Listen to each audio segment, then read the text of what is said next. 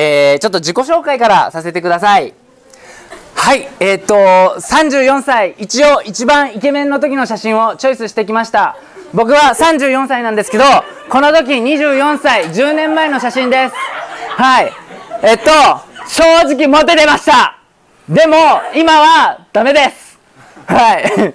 という時の、えー、だけど、だけどですね、この時、美容師をやりながら、めっちゃ頑張ってたんですけど僕の学生時代思い出したくもないぐらいしんどいことしかなかったです。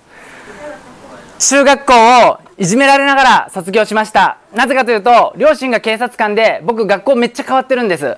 小学校だけで4回変わりました。だから転勤転勤転勤だけでもう本当に友達ができなかったんです。友達ができてもどうせまた引っ越すんだろうどうせまた引っ越すんだろうの繰り返しで徐々に徐々に友達を作るのが嫌になってしまいました。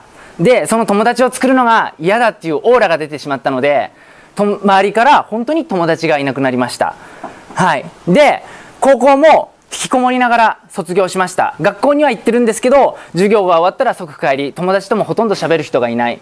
そんな高校生活でした。例えば、えー、それが専門学校でもそうでした、えー、専門学校でも、えー、自分ずずっと一人だったんです。でよく休み時間にちょっと仮眠を取ったりする人いないですか？寝ちゃうって。はい、で僕はそういうタイプだったんです。1人なので寝ちゃうって。でどれぐらい1人だったかっていうと誰も起こしてくれないで次の授業の教室に行っちゃうんですよ。だから僕教室でずっと寝て過ごしたとかそんな感じなんです。で今今はこういうふうにみんなの前でお話しすることが楽しいとか知ってもらいたいって思うようになったんですけど当時僕は人と話話さなすぎてあだ名がこれ今昔の友達に会った時に聞いたんです。すごく変わったねって。でも当時のあだ名って何て呼ばれてたか知ってるって知らない？何て呼ばれてたの？って聞いたらナイトメアって呼ばれてたらしいんですよ。あまりにもミステリアスすぎて。はい。でそんなナイトメアが、えー、っと就職して、えー、実際に3年で店長に昇進することができました。で独立後、えー、2年で全国に、えー、7店舗の美容室を展開してます。はい。で僕独立したの2年と3ヶ月前なんです。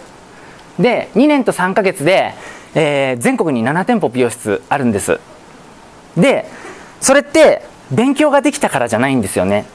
目の前の人に一生懸命慣れたからなんです。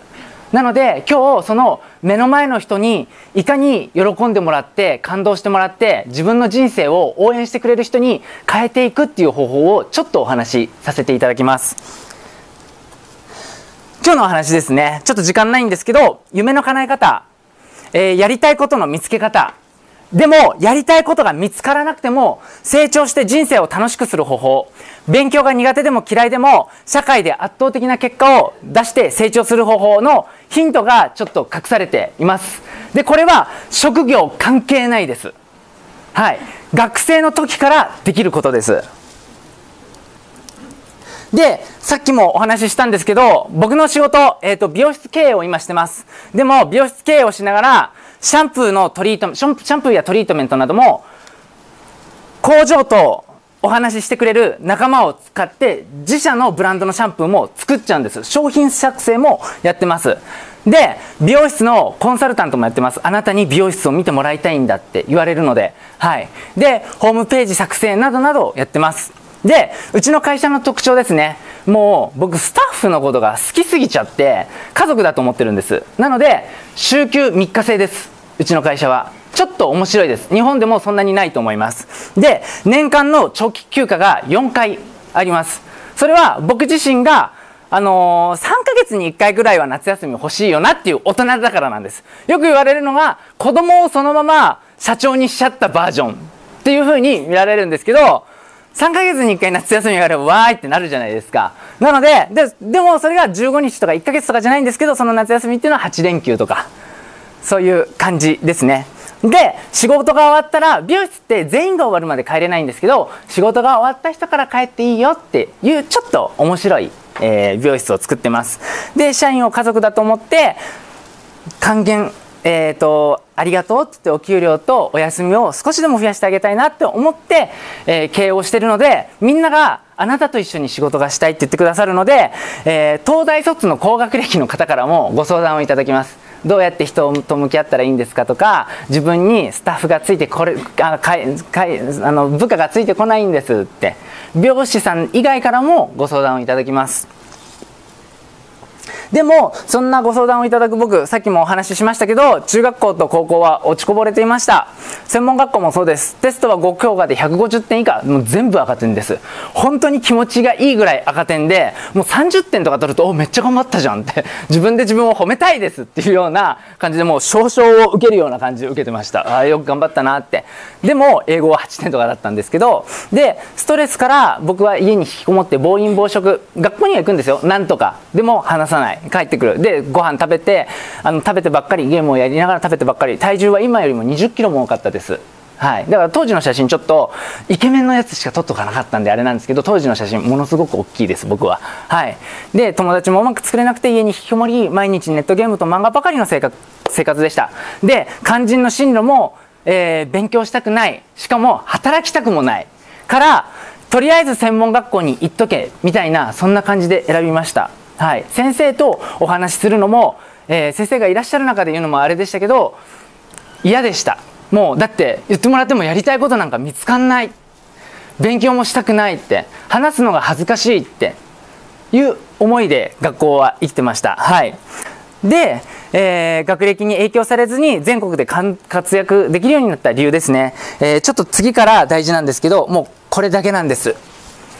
またあなたに会いたい。あなたに仕事をお願いしたい。あなたと仕事が一緒にしたい。あなたと生きていきたいって言ってもらえる姿勢の取り組みですね。これ勉強とか僕は正直なくても明日からでもできるスタンスかなと思います。はい。部活とかもそうだと思うんですよ。めっちゃ頑張ろうって。やってやるだけで周りの人が勝手に応援してくれるんですよね。でそういうことを職場でもしっかりやるってことをやってったら出会う人がみんな味方になって応援団になってくれました。でそんな僕なんですけどいっちゃん最初に変わったのはこの4つのポイントを教えてもらったからです。僕自身人の前で話せるようになりたいと思って今活動してるんですけどえっと僕自身がそういう先生に出会ったからあの人みたいになりたいって思えたんです。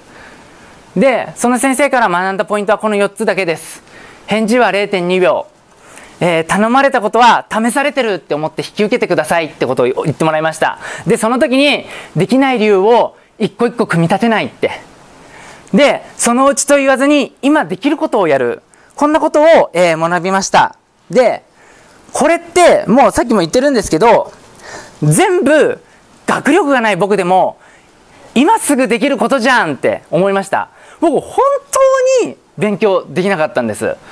テストの合計150点以下英語8点。でもゲームマリオカート長野県1位とか そんな感じだったんですよ。はい。でそんな感じの僕でもあ今すぐできることじゃんって素直に当時は思いました。で就職してそれを知って、えー、3年で店長になったんですけど周りからよしやるぞって思った時に誘惑があるテレビやゲーム機漫画全て平安堂とかブックオフってところに持ってって売りました。はい。テレビもなくしてしまったんです。家から。もう見ちゃうって思って。めちゃイケ見ちゃうって思ったんです。はい。であの全部もう出しました。だから僕は今はテレビがあるんです。ちょっと頑張るようになったからテレビぐらい見てもいいかなと思って今はテレビがあるんです。でも当時は今だけの期間は一生懸命頑張ろうと思って3年間テレビも何もない空間を作ってそこで勉強。そして職場に出たらもちろんテレビなんてないので勉強。家に帰っても勉強。はいをやりました。でできない大変無理。一切の言い訳キーワードを自分からなくそうってもう言い訳の塊だったので俺にはできないとかこれこれこういう理由でできない。できる理由を語らせても出てこないのにできない理由はめっちゃ語れたんですよ当時は。でもそのできない理由を自分から封印もう言ったらあかん。っていう感じの本当にこういう風にやってたんですよ。みんなの前で、はい、でもそれすらも笑いに変わってったんですよね。でそんな感じでやってったらあのー、誰よりも勉強して誰よりも美容室では売り上げの結果が出ました。でも僕が売り上げの結果出した時2年目です。6年とか7年とか勤めてる先輩がいるわけですよ。なんで結果が出たと思いますか？うまかったからじゃないんですよ。あなたにやってもらいたい。あなたの話が聞きたいからって言って指名してくださったんですよね。いろんなお客さんが。だから僕が店長になった時、えー、初めて美容室にお客さんが初めてお越しいただけると新規って呼ぶんです。新規のお客様とリピーターのお客様がいらっしゃるんです。で僕が店長を任せてもらったお店は新規のお客さんが月に5名しか来ないサロンでした。だけど僕が店長になってそういうことをみんなで取り組んでいったら3ヶ月後100名ご来店してくださるようになりました。ちょっとすごくないですか？それだけ実績が勉学学力だけじゃなくて人間力で人を呼べるようになったんです。だからあなたが売上目標あるんでしょ？ってもう内部事情全部知ってるんですよ。どこから知ったんですか？そんな事情って。でもあなたに貢献できるんだったら私の髪の毛いくらでも使ってって言ってくださるクライアントがどんどん増えていったんです。はい。そういうのを積み重ねました。で、誰よりも店社長のことを理解しようと思いました。で、えー、例えば、この中で過去に周りの人に本とか勧めてもらったこと、これ読んでごらんって勧めてもらったことある人っていますか？あんまりまだないですかね。社会に出るとそういうことを絶対言ってくれる人います。悩んでたり、ちょっとこう壁にぶつかった時にこの本読んでごらんって勧めてくれるんですよ。で、僕はその受け取った本を普通に読んだりとか読まなかったりとかしてたら周りの人と一緒だなと思って頑張ってその日のうちに全部読みました徹夜して。で読んだだけじゃないです。読書感想文も書いたんです。これこれこういう本をおすすめしていただきありがとうございます。で全部付箋も貼りました。で提出させていただきます。って言ったらその人はこんな風に本を返されたことがないからお前本当に本が好きなんだねって本が大嫌いなのに本を毎日勧められるようになりました。はい、ででもそれを繰り返していったら今度本をおすすめしてくださる方がお客様の中でも出てきたんですよ「北原君って本好きなんでしょ?」って。僕一言も好きって言ってないんですよ。で漫画とかは好きなんです。でも活字が書いてあるやつとかも読んでると5ページぐらいずつ寝ちゃうんですよね。眠くなっても何書いてあるか分かんないです。そもそも漢字が読めないので、はい、でもそういうことを繰り返していくだけで周りの人からおすすめする本を渡させて渡してくださったりとかくれるんですよ。でそれをまた取りに来てくれてその時に感想文を書く。でその感想文を受けてる受け取ることが楽しみになってくださるお客様が出てくる。そういうことをやってお客さんがどんどんどんどん増えてきました。これって目の前にもらった本を渡してもらってそれをやるすぐやるってことをノーと言わずにありがとうございますって読んだだけなんですよね。で、最終的に周りにお客さんが増えていった時に、2年目の時にお前に店長を任せたいって社長に言ってもらって、僕は3年目に店長に昇進しました。普通、美容室に入ると、スタイリスト、カットができるようになるだけで、だいたい3年かかるんです。で、僕は先輩とか全部抜いて、3年で店長になってますでもカットはそんなに上手じゃなかったですだけど実際に周りにお客さんが増えていくってことで店長にしてもらいましたで、大事なのは僕これだけだと思うんですよ。目の前の人を行動で感動させることができれば、自身のファンになり、応援団になってくれる。で、夢や目標、ありとあらゆる挑戦をみんなが助けてくれるようになります。僕はもうスタートラインから先輩にどうしたらいいんですかって聞きまくってたので普通そういう人間が現れると先輩から叩かれるんですよね。調子こくなって。でも先輩が僕が店長になった時お前が店長するなら俺たちがみこし担いでやるって応援してくれるようになったんですよ。何歳も年下の僕をですよ。なのでそういう人と人との向き合い方っていうのがすごい大事だなって思いました。でやりたいことあるんです。北原さんに聞いてくださいって聞きます。だけど怖くて進めないんです。僕そんな人に言ってるのはやりたいことがあったら全力でとりあえずやってみようよってことを言ってます。で1000万くらいの借金ならアルバイトでも返せるよってことを言ってます。で挑戦するからこそ周りの人が応援してくれるようになります。で挑戦するからこそ今の実力はこうなんだってことが分かり次に足を一歩進めることができるんですよね。で人生は本当に一瞬しかありません。本当に早いです。今学生の夏休みの時時間早くないですか？夏休みめっちゃ早いって。宿題まだ何も手つけてないって最後の日に思うじゃないですか僕もそんな感じでした。でも今毎日が一瞬です。今日もう終わりってそんな感じの時間で生きてってます。だからそれって今毎日を挑戦してくる挑戦してるからだと思うんですよね。なのでチャレンジしたらやらないともったいないです。で死なない限りはそれは失敗とは僕言わないと思うんです。例えば人を誰かを仕事先で怒らせてしまった。先輩を怒らせてしまった。学校でもそうですよ。あの先生を怒らせてしまったとかまた忘れ物してしまったって。でもそれって失敗じゃないんですよ。僕も学生の頃そんなんばっかりでした。でもその時の経験は失敗じゃなかったなって。その時の経験があるからこそ今目の前の人に大切を大切にしなきゃいけないんだなっていうふうに生きれるようになったんです。だから今もし仮に失敗して失敗だって思っても死ななければそれは失敗じゃないって本当に思って信じて行動してます。だからどんな失敗でもウェルカムっていうことでとりあえずお話もらったら全部やるようにしてます。はい。で次ですね。この質問もよくあります。夢や目標やりたいことが見つからない人はっていうご質問もいただきます。僕がそうだったんです。逃げから専門学校を選びました。はい。でも見つからなくてもいいです。無理して絞り出さなくてもいいです。かっこいいことなんか言わなきゃいけないんじゃないかなって焦らなくてもいいです。僕は勉強が嫌だ、仕事が嫌だ。だから専門学校にとりあえず逃げ込もうって思って入りました。でもですね、そういう逃げから選んだ道でも、出会った人をファンにしていくと、あなたにやってもらいたいっていう人が、どんどんどんどん現れてお願いされるようになります。自然と様々な仕事をお願いされて、任されることが増えてきて、自分の魂が喜んで、あ俺ってここにいてもいいんだって思えるようになったんです。ここが自分の活躍できるフィールドだなって。でも入り口は逃げなんですよ。だから僕何かに挑戦する時やってみようって思う時って何でもいいと思うんです。逃げでも言い訳でも現実逃避でも何でもいいと思うんです。でもやってる時は出会った人の喜ぶ行動をして感動してもらえればそのうちそれがあれなんかこれ俺のやりたいことだったなって勝手に思えるようになってくると僕は信じてやってます。はい。で皆さん勉強素晴らしいと思うんです。僕よりも3倍ぐらい点取られると思うんです。僕の平均点25点ぐらいなので。でもですねどんなに勉強ができても目の前の人出会った人を感動させて動かさなければ動かせることができなかったら勉強してきたことが活かせれないんですよね。で今周りにいらっしゃる大人の方々先生の方々とかもそうです。出会った人を喜ばしてるから今ここのポジションについてるんですよ。僕もそうです。出会った人勉強はできなかったです僕は。だけど自分自身ができることって何だろうなってさっきの言った返事は0.2秒とかたったそんな今すぐできることを積み重ねていっただけで勉強はできないけど何かを任せるならあいつだよなって。言ってもらえるようになったんです。だからいろんな全国からうちの美容室立て直してくださいって。経営任せますんでっつってどんどんどんどんフランチャイズって言って出資してくれる人がどんどん増えてってます。3年で全国抑えますって言ってインターネットで宣言して活動してるんです。はい。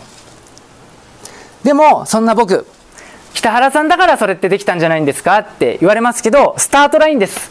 成績は悪くて引きこもりです。でも落ちこぼれの僕でもできたこと。はい。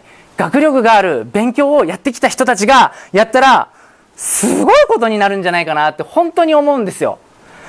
でそれって考えるだけでもワクワクします。はい、でもし僕の話を聞いて少しでも社会で働くこと人と何か仕事をすることが楽しみになってくれれば嬉しいなって思いますなので今日お伝えしたいことは、えー、一つ目の前の人を感動させてくださいっていうことだけです。はい。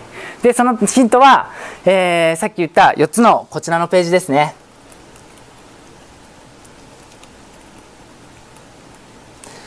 変、あ、あれ？すいません。えっと、返事は0.2秒。頼まれたことは試されてるって思ってやってください。できない理由は言わないようにしてください。そのうちと言わずに、今できることをやろうって、これ、学ぶ時もそうだと思うんです。はい。なので、この4つができれば、今度これ、試して、あの、頼んでみようかなって、どんどんどんどんお願いされるようになります。お願いされたものをできない理由を言わないで、今すぐやってやっていくと、自然と何でもできるようになっちゃうんです。もう、それを積み重ね積み重ねやってきました。それを今実際に学力を学ぶことをちゃんと積み重ねてやられてる方ができたら社会に出たら並みいる先輩ぶち抜いて一気に結果出せるようになると思います。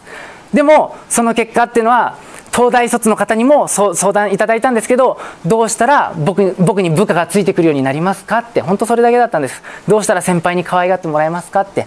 だからそれだけ僕がお伝えできるのは勉強の仕方とかじゃなくて人との向き合い方です。この4つをやって目の前の人を感動させてやりたいことが見つかった時応援団に変えてあげてください。それだけでいろんな夢が叶うようになっていく土台ができると思います。はい。はい。えーと、こんな感じで僕のお話は終わります。